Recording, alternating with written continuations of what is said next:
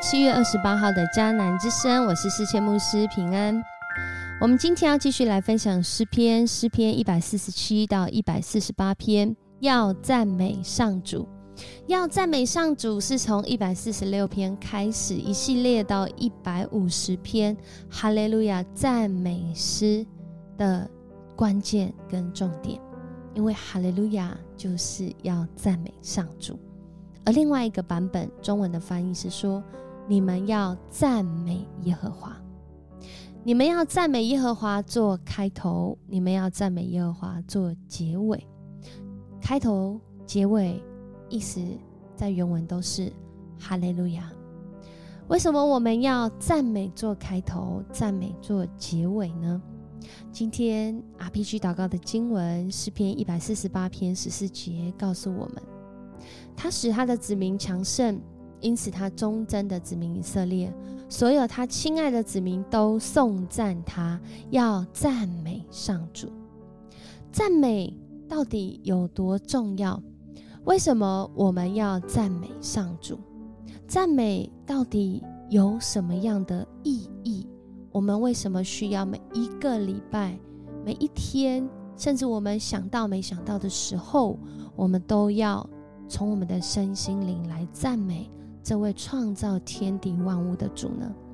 或许这个故事会让我们稍微看到一些啊可能性，稍微看到啊这个全貌当中的一个小角落。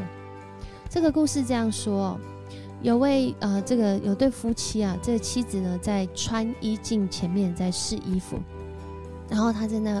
换来换去啊，在比对的时候啊，在穿的时候，她回头就问她的丈夫说：“好看吗？好看吗？”啊，我们可以想象这个画面哦。然后这个丈夫竟然在那个时候就看了她一眼，然后就没有讲话。这时候我们可以猜到这妻子怎么了。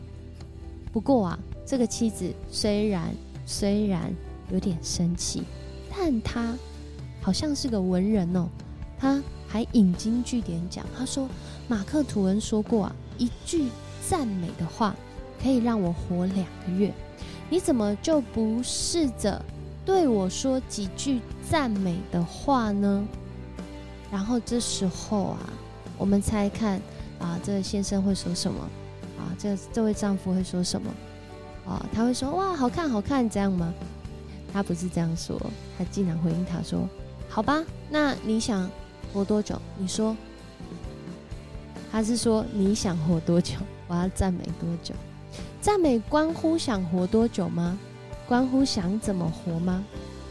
的确哦，赞美不仅关乎你想活多久，你想怎么活，而且更重要的是，这个你赞美的对象对象是谁哟？为什么我们需要来赞美？在今天的这段啊，这段诗篇一百四十七到一百四十八篇，让我们看见赞美其实对一位信靠上主的人来说是相当重要的。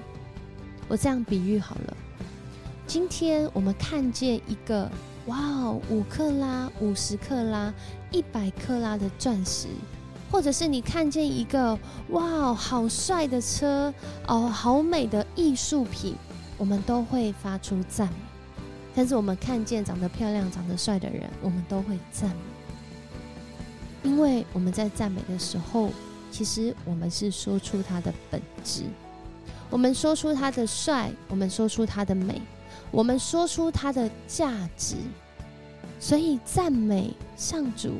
其实是在将上主的价值说出来。然而，赞美主为什么这么重要呢？其实，在我们的生活当中，当我们赞美一个事物很美好的时候，是关乎那个被赞美的事物，其实不是关乎我们自己。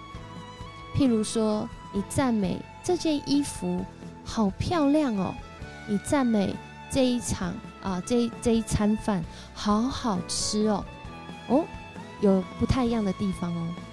我赞美这个衣服很好看，我不一定有享受到它，我不一定跟它有关系。但是我赞美这个东西很好吃，是因为我吃过，我吃过，我会告诉别人这很好吃。我有那个经验，当我在讲的时候，再说出它的本质。而赞美上主，就像这样，我不仅是说出他是一位什么样的主，更重要的是，他不同于赞美钻石、赞美名车，我买不起。或者是我没有办法拥有。赞美上主是一个人跟上主一个极大极大的差异，却在我们的赞美当中，我们加入在主的里面。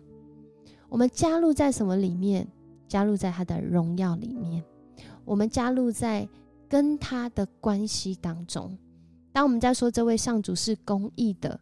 不论我们是不是公义的，因着主的公义，我们好像被带领进入到那个公义，所以我们开始发现自己的不义，甚至我们在我们的不义当中，我们转向公义。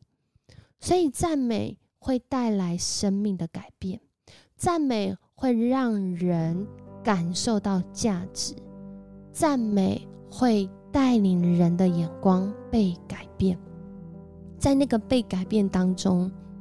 不仅是被改变，更是开始一步一步的更认识我们的主。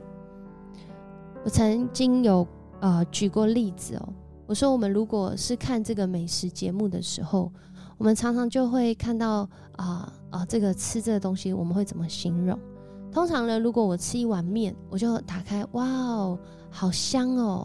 哦，好烫哦，然后吃哦，好好吃哦，或者是我们会说好咸哦，或是好淡哦。然后你知道，赞美会带领人进入到更深的层次，就好像看时尚玩家。当一碗面被打开的时候，如果是这个时尚玩家，他们怎么介绍？他们会说：“哇，这个面，你看它的颜色，你看这个汤。”它的啊，这个油亮的感觉，哇哦，这碗面一定很新鲜。然后呢，他在夹那面条的时候，他可能会告诉你说，这个面条的 Q 度、熟度啊，跟我们平常很不一样哦。